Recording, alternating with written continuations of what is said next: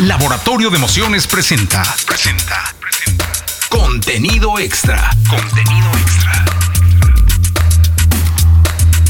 Amigos de Contenido Extra, eh, es un placer en este capítulo tener a uno, porque hemos presentado a productores, hemos presentado a cantantes, bateristas, bajistas, tecladistas, pianistas, eh, líderes sociales, hemos presentado a directores generales de, de distintas sociedades, de agregadoras, de editoras, pero este hombre que está conmigo hoy ha hecho magia a lo largo de toda una vida con la música en imágenes. Creo que además es de los personajes en la industria que más escenarios ha pisado que ha tenido la oportunidad de tener enfrente a las figuras más grandes que tiene la música y que con una, una sencillez bárbara, con una humildad bárbara, siempre anda por ahí con una sonrisa, siempre dispuesto a enseñar, a compartir. Y es un placer eh, tener aquí, yo, yo le digo maestro porque lo es, al querido maestro Fernando Aceves. ¿Cómo estás, Fer? Querido Jesse, qué contento estoy de estar aquí contigo. Todo muy bien. Fíjate que hicimos este podcast para hablar de música y para hablar de la industria de la música con la gente que no tuviera que estar en un escenario cantando o actuando. Tú has estado eh, de, toda una vida en el escenario fotografiando, capturando imágenes, capturando emociones. ¿Cómo empezó Fernando Aceves en la fotografía? Eh, bueno, Jesse, eh, el próximo mes de marzo voy a cumplir 30 años ininterrumpidos de estar trabajando de manera profesional en la industria de la música. Y bueno, se están dando estas tres décadas en el marco de esta pandemia. Yo creo que es, muy importante considerar que, eh, va a haber un reinicio de la industria como la conocíamos, ¿no? Y bueno, yo comencé pues básicamente como una inquietud, ¿no? siempre me he considerado un melómano. Eh, siempre me han generado preguntas los músicos, más allá de lo que hacen, ¿no? Y yo creo que una buena manera de, despejar esas dudas, este, pues es a través de la fotografía y es por eso que decido dedicarme a este oficio, ¿no? Y justamente pues estaba haciendo cuentas, yo creo que en estos 30 años han sido alrededor de 4.000 shows en todo el mundo. Cuatro mil shows en todo el mundo. ¿Cuál fue la primera fotografía que tomaste en un escenario? Si hablamos de, estos 30 años estrictamente, pues fue Billy Joel en el Palacio de los Deportes de la Ciudad de México. Eh, fue en marzo del 91. Pero ya había yo incursionado en algunos otros lugares de manera informal. Eh, un Charlie García en el viejo Auditorio Nacional, eh, Marcel Marceau, este, vamos, siempre muy espaciado, ¿no? Pero esas incursiones me sirvieron para formar un portafolios que, que, mostré en su momento cuando la industria surge de manera formal, ¿no? Entonces eso, me ayudó a, entrar y, justamente pues esto nadie lo hacía, o sea, no, no había ni siquiera un interés por mis colegas eh, de, los diversos medios eh, periódicos, revistas, por incursionar en la música, ¿no? No, era algo atractivo, eh, pero bueno, en otros países esto era ya un oficio, ¿no? Ya, ya había una tradición de, la fotografía de escenarios en Inglaterra, en los Estados Unidos, ¿no? En otras partes. Oye, maestro, y dime una cosa. Esto de la fotografía eh, es magia, porque es capturar un instante. Hoy, ya pues con una cámara tirar cientos de fotos, ¿no? Sí. Pero antes, cuando me imagino que como empezaste con rollo, tenía más que ver el momento, ¿no? Ajá. Sí, bueno, eh, hasta la fecha, con toda la tecnología que ya existe en, la parte digital, trato de ajustarme a, a, esa filosofía análoga, ¿no? Y esa filosofía análoga, pues ha consistido en siempre estar seguro que algo va a suceder ver la fotografía antes de tomarla. Entonces eso me permitía administrar mi material. ¿no? Eh, yo sabía que, eh, podría entrar a un show, pero no, no con más de cinco rollos. Si el show era demasiado importante, llevaba yo 10 rollos, ¿no? 10, 10 rollos de 36 exposiciones. Entonces, bueno, aprendí desde mis inicios a administrar las, las imágenes, o sea, no, no, no disparar eh, como secuencia, sino eh, tratar de, de, de, enganchar con el artista, de, hablar, eh, pues de expresar lo que el artista estaba diciendo con la música, ¿no? Entonces, pues hasta la fecha he, tratado de mantener esa filosofía, no, no, no confiarme a los gigas que puede tener una tarjeta de memoria, ¿no? Que, que puedes tener acceso a miles de imágenes, ¿no? Entonces, eh, yo creo que eso, eso ha hecho que, el sentido fotográfico se mantenga, ¿no? Esa parte análoga de la que hablas. Oye, maestro, hay quien es fotogénico y hay quien no. Es decir, hay quien sale de una foto y dices, no, qué bien se ve, y está bien feo y se ve muy, se ve muy bien, son fotogénicos. ¿El arte de, de un fotógrafo es hacer fotogénicos a todos? Eh, yo creo que más allá de la fotogenia eh, es, este, es la dignidad, ¿no? Yo creo que cuando retratas a alguien tienes que preservar esa, mantener esa dignidad, ¿no? Y sobre todo en un artista, ¿no?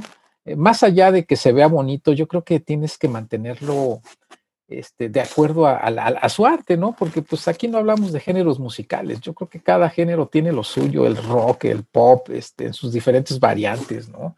Incluso el grupero, el, muy, a mí me encanta fotografiar gruperos, ¿no? Porque retratas ahí toda una atmósfera, todo un contexto social, ¿no? Que, que va más allá del cuate que está arriba tocando, ¿no?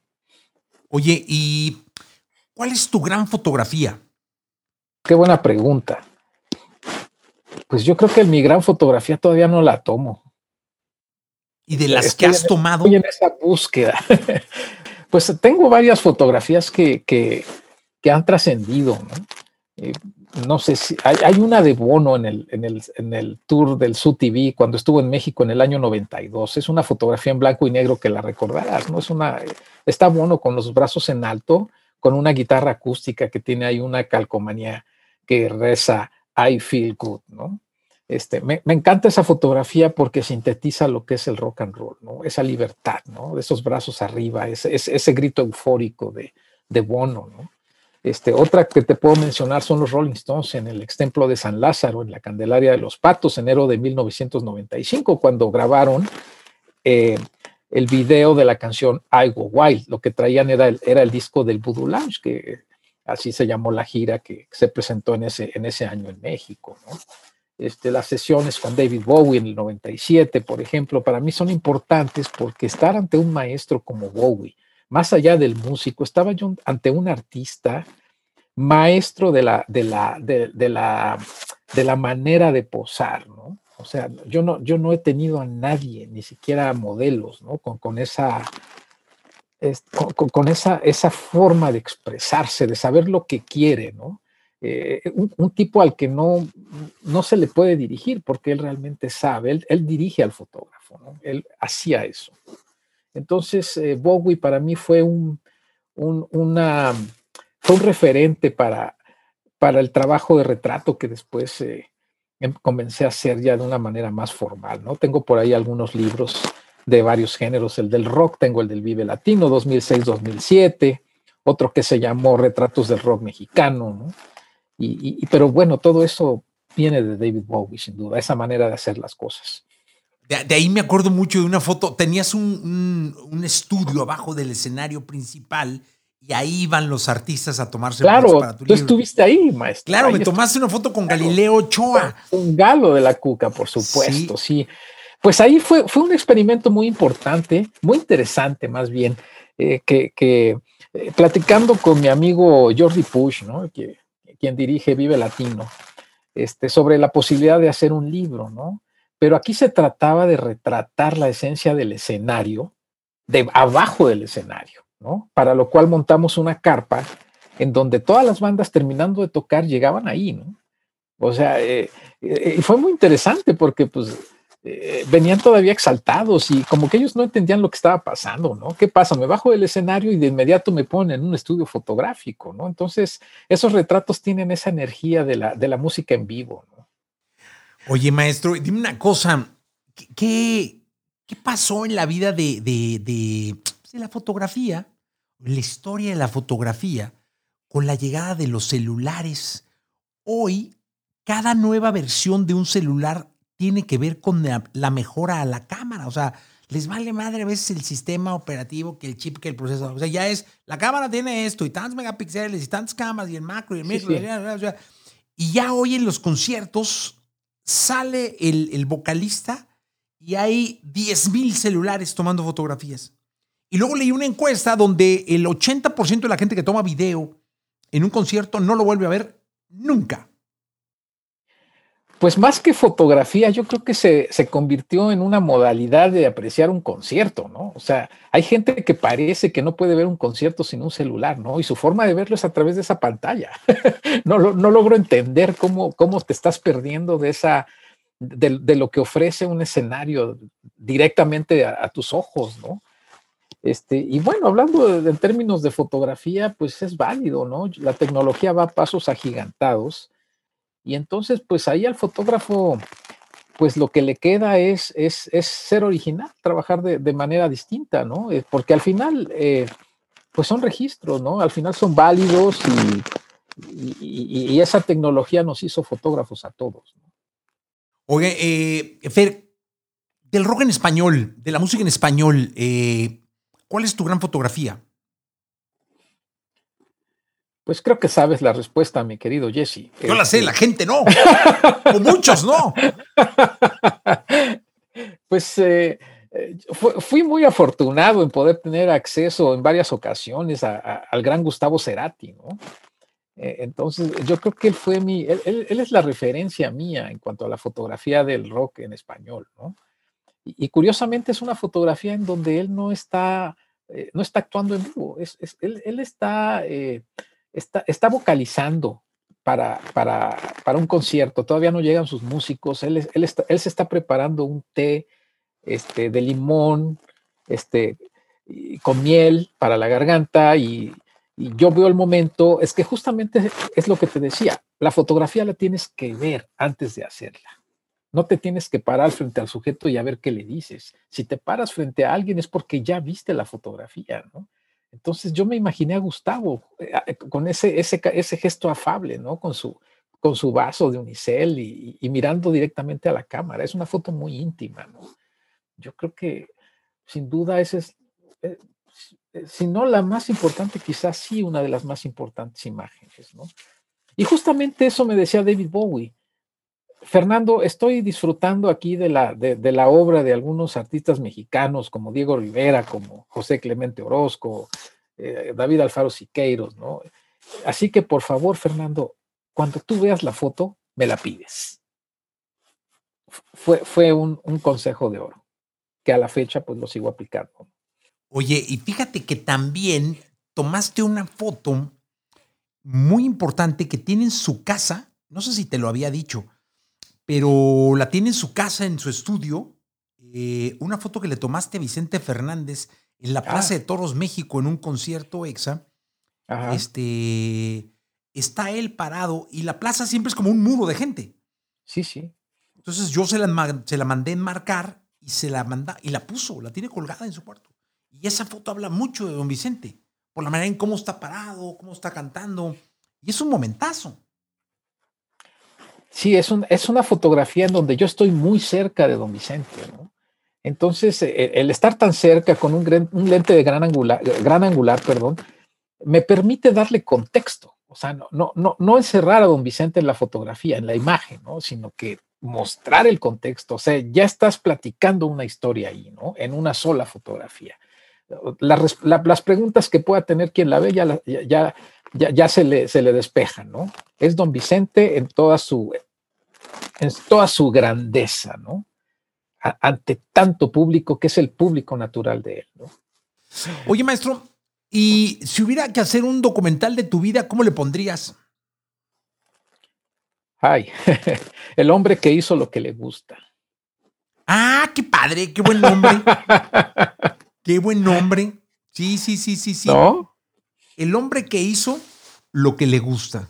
Ah, sí, y, eso se puede trasladar a cualquier actividad, ¿no? O sea, es muy interesante cuando te das cuenta que tu trabajo inspira no tan solo a otros fotógrafos, sino a gente que se dedica a otras cosas, ¿no? Y yo te puedo decir que mis mejores maestros eh, no son fotógrafos. O sea, yo aprendo fotografía de, he aprendido fotografía de la gente involucrada en la industria de la música, ¿no? Ellos han sido mis profesores, mis mentores. ¿Nunca quisiste filmar? Yo creo que todavía tengo mucho que aprender con la fotografía fija, ¿no? Y me, parece que tiraría yo por la borda tantos años de estar aprendiendo, porque pues nunca paras. Entonces, eh, prefiero seguir el camino en, donde ya, en donde ya, ya, ya tengo un, buen trecho, ¿no? Recorrido. Yo creo que la fotografía, o sea, no, no concibo, por ejemplo, el rock sin la fotografía sin las grandes fotografías. Eh, claro, es que tú piensas en Jim Morrison y, lo primero que te llega a la mente es una fotografía, ¿no? Jimi Hendrix te llega una fotografía, ¿no? Entonces, eh, el fotógrafo ha sido un gran auxiliar en la difusión de, de, la imagen de los artistas, ¿no? Oye, y dime una cosa, ¿tú cuál crees que sea la banda más grande que ha habido en México de rock? Eh, bueno, mm, la más grande, pues es, muy relativo decir la más grande, ¿no? Yo creo que las mejores producciones que yo, yo he visto son las de SOE a nivel técnico. Y, por ahí de repente Café Tacuba con algunas eh, presentaciones memorables, ¿no? Eso los hace importantes, los hace eh, los hace influyentes, digamos, ¿no? Eh, pero yo, yo creo que lo más grande que ha habido históricamente, sin duda, eh, ha sido Three Souls in My Mind y posteriormente el Tri. Y, Alejandro Lora como el, verdadero Mick Jagger mexicano. ¿no? Y, es un señor que ha hecho de todo, ¿no? y, yo creo que puede hacer lo que él quiera a estas alturas, ¿no? Pero es el hombre más trascendente que, ha dado el rock en México por lo que representa, ¿no? Tanto a nivel musical como a nivel social, ¿no? Y, ahí es donde, chocan las dos, esos, dos aspectos, ¿no? La, música que es capaz de trasladarte a, entornos, ¿no? O sea, eh, no sé, la triste canción de amor, por ejemplo, eh, eh, cada quien la toma como mejor le conviene, es un soundtrack, ¿no? Oye, y si tuvieras que, que, decidir que una de tus fotografías eh, plasmara a mm, alguien como, por ejemplo, Soda Stereo, identificar una foto con una canción, ¿qué foto con qué canción? Uy, pues eh, eh, es interesante cuando un fan te dice, oye, estaba interpretando esta canción en esta fotografía. Claro. Eh, uy. ¿Te lo dicen mucho? ¿Te, lo dicen mucho? O sea, ¿sí es que te lo dicen mucho? Sí, sí, sí me lo dicen. Me, dicen, oye, esta canción era tal. Y, muchas veces yo no lo recuerdo, ¿no? Este, pero, pero los fans lo saben, de, por alguna razón, ¿no? Quizás eh, la mayoría de las bandas tienen ya unas coreografías muy marcadas, ¿no? Este, todo es muy mecánico. Eh, hay muy poca espontaneidad ya en el mainstream hoy en día.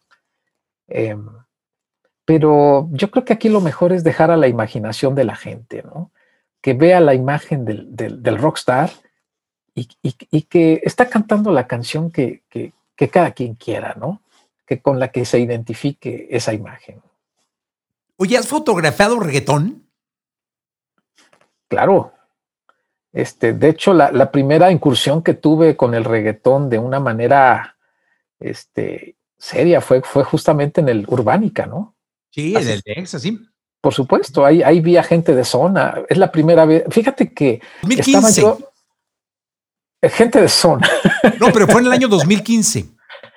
Pues no, no fue hace mucho, pero el reggaetón no tenía todavía una, una, un, la proyección que, tiene ahora, ¿no? Yo creo que fue un ascenso vertiginoso, ¿no? Este, y, ahí es donde estamos hablando de, lo social, que puede ser la, música, ¿no? Ahí ya hay otros aspectos que, sobrepasan lo, musical, ¿no? Eh, eh, recuerdo que estaba yo detrás del escenario y, estaba viendo a un chico que se estaba preparando ¿no? para, para, salir al frente. Y me llamó mucho la atención la, solemnidad con la que él estaba haciendo su aproximación ¿no? allá al, estrado. Y, yo dije, este tipo tiene mucho talento sin haberlo visto cantar todavía, ¿no? Y, el chico este del que te hablo es Maluma, ¿no? Nada más. Sí, ahí estuvo. De hecho, creo que fue el, el último festival en México donde se juntaron Maluma y Balvin. Exactamente, correcto. A mí me encanta toda esa parafernalia en torno al reggaetón, ¿no? Este, fíjate que hace mucho tiempo, no tiene nada que ver el género, pero hay una identificación con, los, con las atmósferas. En el año 2007 tuve la oportunidad de fotografiar a Alicia Keys en Nueva York, ¿no? Entonces, e, ella traía un guardaespaldas, un tipo como de 1,90, muy corpulento y lleno de cadenas de oro, ¿eh? O sea, tenía sus esclavas, tenía su reloj de oro. Y yo decía, wow, qué bien les va a los guardaespaldas, ¿no? Y alguien me dijo, no, no, no, lo que pasa es que un hombre de estos eh, es la propia imagen del cantante, ¿no? Entonces seguramente que todo su outfit se lo dan para que lo, para que lo, luzca en los conciertos, ¿no? Entonces, eh, eh, ese, el, tema del reggaetón con, por ejemplo, con esa gente que rodea al artista, es justo eso, es un reflejo de la propia imagen del tipo, ¿no? Por ahí dicen que si quieres conocer al artista, acércate al manager. Anda. o a la manager. Uf. Mira, te pusiste rojo, maestro. ¿eh? Te pusiste rojo.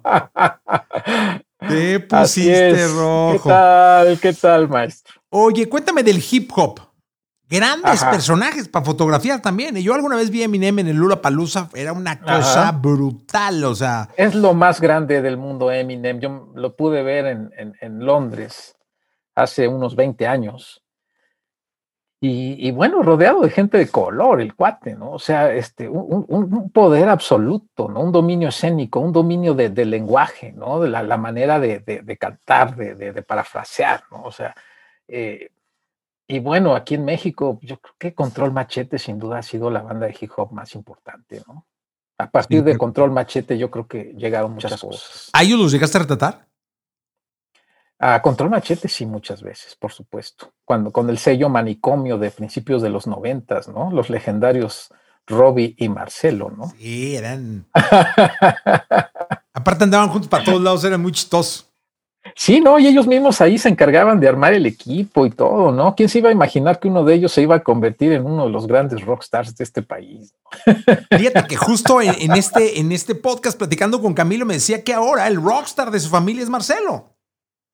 Ah, no, sin duda, yo nunca lo he puesto en evidencia, ¿no?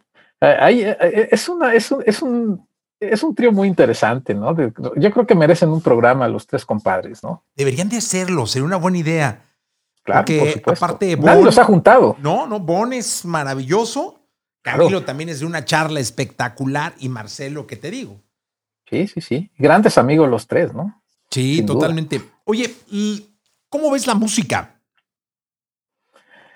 Em, como industria, yo creo que ahorita hay un, hay un receso. Yo creo que, yo creo que ni la propia industria sabe cómo va a manejar esto de la pandemia. ¿eh? Este, pues eh, las compañías discográficas están, están caídas, o sea, las plataformas son las que mandan, ¿no? Y son las que deciden cómo, cómo te presentan este, una, ¿cómo le llaman? Un playlist, ¿no? O sea, tú abres, tú abres tu plataforma y, te dicen qué es lo que tienes que escuchar al principio, luego, luego abriéndola, ¿no? Y, debe tener un porqué, es cómo se está mostrando esa, e, ese playlist, ¿no? Eh, yo creo que hay una tarea ahí muy importante, ¿no? Por, parte de las compañías discográficas, porque pues ya cualquier artista es, ya, puede producirse a sí mismo, ¿no? Los canales de, difusión son los que, los que yo creo que tendría que afinar el propio artista y eso todavía los hace depender mucho de, la industria, ¿no? Oye, ¿tú tomas muchas fotos con celular? Lo hago nada más como como nota, ¿no? Como notas así informales, como previos, etcétera. Pero no, me, gusta hacer el, trabajo fotográfico con cámara, siempre con cámara. ¿qué, celular usas? Pues la marca. Sí, o sea, digo un poco para, para ver con qué fotos tomas eh, eh, en qué celular. Pues traigo el, el clásico este, iPhone, pero, pero estoy estoy consciente de que la, cámara fotográfica del teléfono ya se quedó atrás, ¿no? Con, otras marcas este, de origen chino, ¿no? Que, ya estamos hablando de más de 100 megapíxeles, ¿no? Eh, y bueno, eh, pero no, yo, no hay nada como la, óptica fotográfica, ¿no? Los lentes, ¿no? Como los conocemos. y sobre todo cuando tienen la magia que tú tienes a la hora de disparar y capturar eventos. ¿Cuántas son, cuál es el concierto que más fotos has tomado? Pues yo creo que en los festivales EXA, ¿eh? Esa, ese era, el, era la prueba de fuego anual, ¿no? Sí, claro. Eh, es algo extraño, ¿eh? Porque fíjate que eh, eh, hablando un poco de, del, del, festival EXA, que, que existía el, el, rock en EXA también, ¿no? Este, varias modalidades, ¿no? El, grupero, el, el, reggaetón incluso, ¿no? Y, y, bueno, yo creo que ahí me encantaba estar ahí porque en una sola noche podía yo eh, darme cuenta del estado del género. ¿no? Esta última vez que estuve en el, en el Foro Sol, que estuvo por ahí Mijares con Emanuel, estuvo la Gloria Trevi, este, eh, fue hace como unos tres años, ¿no, Jesse? no, no, no, fue el año antepasado. Antepasado, sí, sí, no ha pasado tanto tiempo. Y, este, y, yo, yo salía tan satisfecho de, de, esos festivales, diciendo, bueno, ya me di cuenta qué es lo que están mandando en el pop en este momento. ¿no? Y, es algo que eh, yo creo que eh, pocas, eh, pocas estaciones en el mundo logran festivales de, este calibre en donde pueden conjuntar artistas, no, no, importa la, la, categoría, ¿no? O sea, los Pechos Boys los tuviste también en, claro, el festival, ¿no? Este, tuviste a Kylie, Kylie también, si mal no recuerdo. Sí, cómo no, sí, claro. O sea, ¿qué más, no? Sí, no, no. Y yo, creo que para el fotógrafo de rock ahorita lo, primordial deben de ser los festivales. ¿eh? Yo creo que se, está desvaneciendo eso de, los conciertos individuales. Ya son muy pocas bandas las que, las que ya están haciendo una gira ellos solos. ¿no? Los festivales es lo que pues ya, ya está mandando. ¿no? Ah, va a ser muy interesante cuando ya nos limpiemos de esta pandemia, ¿no? ¿Cómo, cómo se va a reestructurar esto? No, no sé exactamente si lo vamos a ver de la forma como lo conocemos o, o, vendrá otra modalidad, ¿no? Es una incógnita, ¿eh? Oye, cuando, cuando se trabaja como tú trabajabas, que cada semana estabas en un concierto, o en dos, o en tres, o viajando, eh, en esta pandemia, ¿qué ha hecho Fernando Sabes? Pues he estado visitando músicos en sus estudios, en sus casas, salimos a la calle de repente. Sí, estoy documentando lo, que se puede. Eh, ando mucho en la calle haciendo fotografía de, urbana, ¿no? Me llaman mucho la atención los, los, grafitis, ¿no? El, arte callejero, todo lo que te encuentras en la Ciudad de México es espectacular y en otros lugares, ¿no? Donde tengo la oportunidad de ir. Y, yo creo que en algún momento todo ese trabajo callejero se va, se va a embonar con el trabajo de la música, ¿no? En alguna edición en donde puedas mostrar la relación que existe, ¿no? Entre la calle y un escenario. Em, pues algunos eh, eh, streamings también he estado, pero eso, esto es un paréntesis, no, no, no es algo que va a definir la industria. ¿no? Lo que sí siento es que un concierto en vivo eh, va a tener la, la, opción de que también la audiencia se pueda conectar, ¿no? O sea, no puedo ir al concierto de The Cure, pero pues voy a pagar para poderlo verlo desde mi casa, ¿no? Poder verlo desde casa. Oye, maestro, eh, yo respeto mucho los chavos que, que compran una, cámara y que se meten a aprender fotografía, o la gente, ¿no? No tienen que ser chavos, eh, que, que, intentan seguir el arte de tener la cámara, de manejar la luz, el disparo, la velocidad. Eh, eso pueden ser quizá ya pocos en torno a los que antes lo hacían, pero es de respetarse, ¿no? Sí, claro, o sea, al final es gente que está persiguiendo un sueño, ¿no? En el momento que tú te compras una cámara es porque tienes un sueño, ¿no? quieres eternizar algo, quieres, plasmar algo, ¿no? Y, yo creo que de la manera como cada quien lo haga, está bien. O sea, el resultado es el que a ti te gusta, ¿no? Y, si a la demás gente le gusta, bueno, eso ya, ya es una ganancia, ¿no? A lo mejor ya abre la puerta que puedas vivir de esto, ¿no? Oye, ¿cuál es el concierto al que has ido eh, al lugar más raro y que hubieras tomado buenas fotos y a pesar de lo raro y lo extraño del viaje, te hubieras sentido satisfecho? Muy buenos lugares raros todos, pero algún lugar en, particular. Quizás la primera vez que fotografié a los Rolling Stones fue en el verano del año 94 en el Estadio de los Gigantes en Nueva Jersey, ¿no? Venía yo del 25 aniversario de Woodstock, se hizo ese gran masivo, ¿no? Que había medio millón de gentes ahí.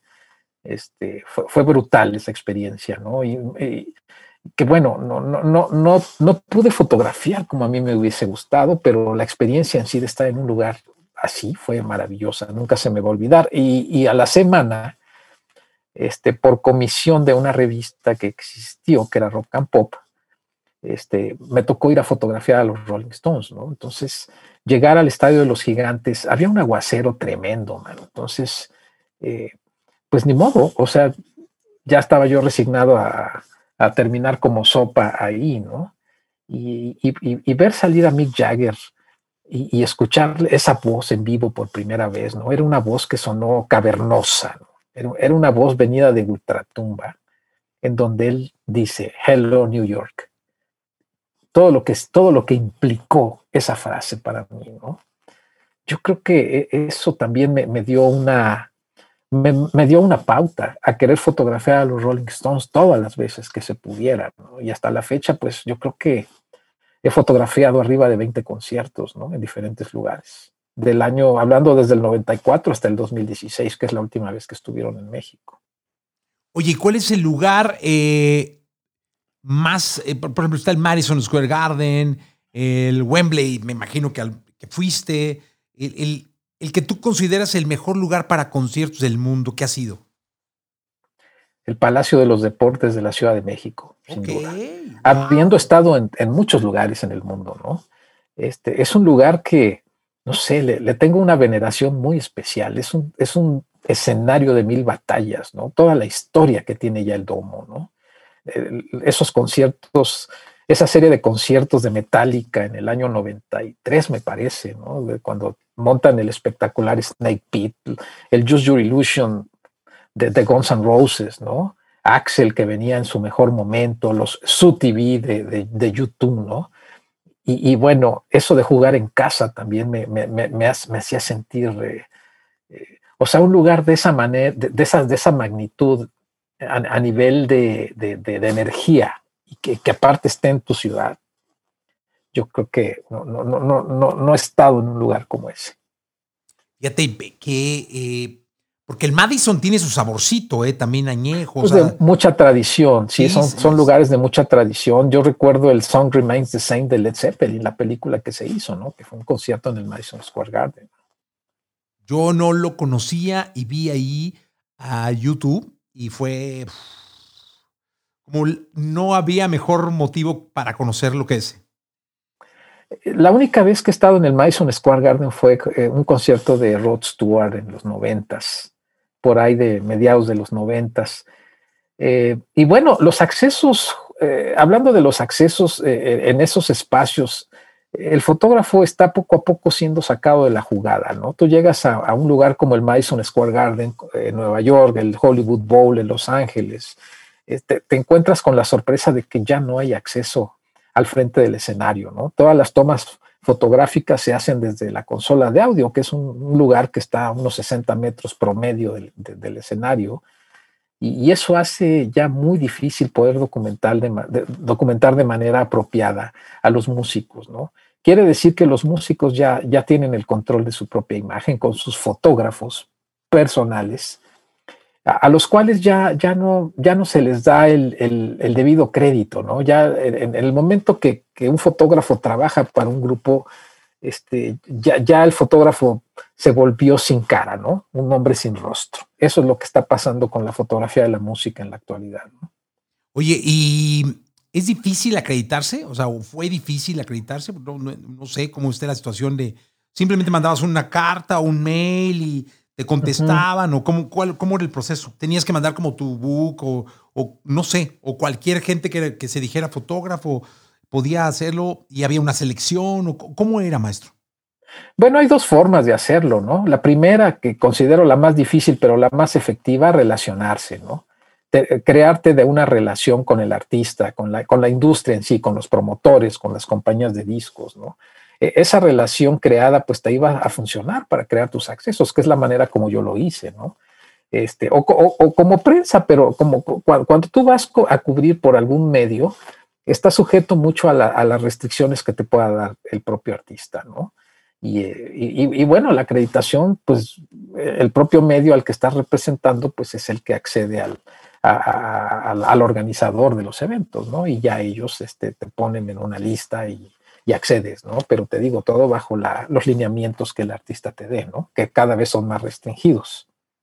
¿Alguna vez algún artista te, o trabajaste para algún artista?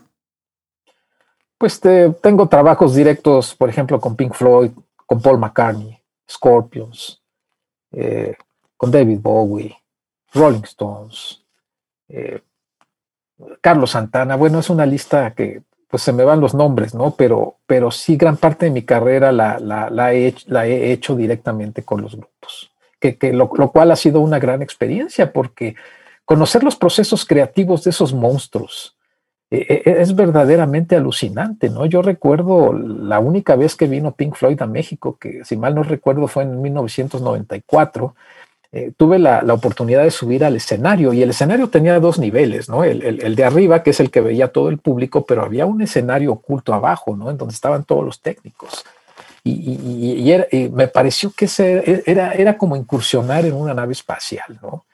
Entonces te das cuenta cómo se maneja todo eso. Y bueno, el año 94, te digo, este, fue como conocer la parte analógica de un show, ¿no? como hablando de la fotografía de rollo y la digital, ¿no? Entonces, eh, Pink Floyd yo creo que es la referencia mayor que he tenido en, en cuanto a producción, ¿no? No ha habido otra cosa. Y hoy que, pues, estamos metidos en un, en un, rollo donde todo es en foritos, eh, todo se filma, todo es con, ya muchísimos conciertos son con pantalla verde eh, y sobre la pantalla le montan... Cada vez se puede complicar más estos pedazos de arte que salían de las fotos con los grandes escenarios, ¿no? Pues sí, en este caso yo creo que hay que trabajar hacia los detalles. Eh, eh, además de, haber trabajado en lugares como, como estadios, como arenas, como grandes, grandes teatros, pues siempre tuve la, costumbre de, irme a los, a los lugares pequeñitos, ¿no? Desde el Rocotitlán, ese que existía ahí en, en Insurgentes, ¿no? Recuerdo lugares como la paradoja del gato, este, que, eran lugares muy, muy, muy, muy pequeños, ¿no? Oye, ¿nunca fuiste a Luke, a la última carcajada de la Cumbancha? Ahí en Perpetua, ¿no? Ahí en el sur de la Ciudad de México, ¿cómo no? Digo, es un lugar que me hubiese gustado documentar más, pero recuerdo un concierto de Jorge Reyes ahí, ¿no? Que había cempasúchil por todos lados, y, pero, pero sí, eh, llegué a estar en el lugar, pero no, no como me hubiese gustado y con toda la historia que, que, se hizo ahí, ¿no? Sí. El Rockstock también, pero ese ahí sí no, nunca lo conocí. Eh, em, ese fue un lugar también mágico de, del rock en este, en este país. ¿Qué, pudieras recomendarle a los jóvenes o a los que quieren empezar a, practicar fotografía con, con cámara, no con celular? Eh, eh, hablando de escenarios, de conciertos, ¿no? pues yo creo que comiencen a hacerlo, que lo comiencen a hacer en donde nadie les va a poner problema para poder acceder con su cámara, ¿no? Los lugares pequeños, los clubes, este, incluso buscando a las propias bandas, ¿no? Aquí hay un tema de sensibilidad, aquí debe de haber una, visión del futuro fotógrafo, ¿no? De, de poder darse cuenta qué banda va a ser grande, ¿no? Porque al final van a seguir surgiendo los grupos, ¿no? Ahora te digo, Jesse, sin, sin el apoyo que, con, el que contaban anteriormente, ¿no? Las compañías de discos, por ejemplo, que eran, era fundamental el apoyo que tenían, porque pues, ellos eran los que te iban a poner en la radio, en los escenarios, son los que te iban a desarrollar, ¿no? Y ahora ante, ante la, ausencia de esa maquinaria de desarrollo, pues yo creo que aquí los, los, artistas tienen que fungir como promotores de su propio trabajo, ¿no? Ellos son sus propios managers, ellos, este, ellos de mano en mano regalan sus discos, sus descargas, ¿no? Y, y bueno, el hecho de poderse dedicar a esto y vivir de los propios conciertos. Pero bueno, me desvío un poquito. Los fotógrafos, Jesse, que comienzan deben de, de crearse un portafolios de lugares a donde van y hacer válidas sus fotografías por la calidad de estas, no por a quién están fotografiando. Da lo mismo si es Mick Jagger o, si es fulanito de tal de la banda X de Catepec, ¿no? Eso no tiene nada que ver. Yo creo que este, se pueden crear imágenes poderosas a partir de, de, bandas pequeñas y eso, y eso va a hacer que uno vaya creándose de un portafolio, que esa va a ser la puerta para llegar a los grandes escenarios. Es decir, ir documentando eh, poco a poco tu, tu trabajo, ¿no? Pues sí, es, en realidad es empezar a armar un rompecabezas, ¿no? Así lo he visto siempre. Estoy armando un rompecabezas que pues, evidentemente nunca lo voy a terminar, va a haber alguien que llegue ahí a continuarlo, ¿no? Oye, maestro, si tuvieras que poner, no sé en qué tamaño, tus fotos en el zócalo, ¿con esos 30 años lo llenabas? pues yo creo que sí, ¿no? Yo creo que sí. habría que hacer un experimento que sería maravilloso porque tienes unas cosas espectaculares, ¿no? Pues sí, todo se va dando poco a poco. En realidad los libros, las exposiciones, se, han, han, sido la consecuencia del trabajo, ¿no? Eh, hace un par de meses se editó un libro muy importante que se llama eh, David Bowie Icon, que se editó en la Gran Bretaña, ¿no? Y, es un libro de casi 400 páginas en donde puedes ver las mejores fotografías de los fotógrafos más cercanos a David Bowie, empezando por la década de los 60 hasta, hasta antes de morir, ¿no? Y bueno, me invitaron a participar en un capítulo y estoy ahí con las fotografías de México, ¿no? Pero te digo, eso es consecuencia del trabajo que, se hizo, ¿no? Es, es como cuando trabajas y piensas en el dinero que te vas a meter, ¿no? O sea, el, dinero llega como consecuencia de, que tú estás haciendo algo que te gusta, que te apasiona, ¿no? Oye, y es difícil borrar una foto, o sea, decir, chin, eh, eh, hacer como una selección donde tienes que ir eh, borrando algunas fotos. Pues sí, siempre, siempre vas a tener que eliminar este, fotografías, ¿no? pues ya cuando se trata de seleccionar eh, parte de tu trabajo para algún proyecto, yo creo que siempre es deseable que, exista ahí un editor, un curador, ¿no? Alguien especializado en la fotografía que, no seas tú, que, le, que, le, que le vaya dando un orden a las cosas. Evidentemente siempre en acuerdo común, ¿no? O sea, quedar en, quedar en algo tú, el fotógrafo con un editor, ¿no? Siempre es buena una segunda opinión, ¿no? Eh, ¿Alguna vez has, has, seleccionado a alguien como portada o qué sé yo, una foto tuya que luego digas, chin, estaba mejor la otra acá, ¿por qué no escogió este güey esa y, Pues bueno, ahí cuando el trabajo es por encargo, ellos pueden hacer lo que quieran con las fotos, si quieren las pueden tirar, ¿no? en realidad, cuando el proyecto es personal, pues sí, eh, ahí sí tienes que darle un énfasis, tienes que pensar doblemente si la vas a meter o no. Yo creo que ese es un, ese es un tema de conflicto ya clásico, ¿no? De que al final ellos no metieron la fotografía que tú querías. Pues bueno, entonces nada más dale las fotos que tú quieres que se usen y se acabó, ¿no? Ah, claro. Ahora entiendo, maestro. ¿eh? Ahora entiendo. Eh, pero es ahí cuando tu, tu visión personal se hace válida, ¿no? Porque al final, este, es maravilloso cuando trabajas con un cliente que te dice, Fernando, aquí está el gafete, haz lo que tú quieras, yo no me voy a meter, cabrón, ¿no?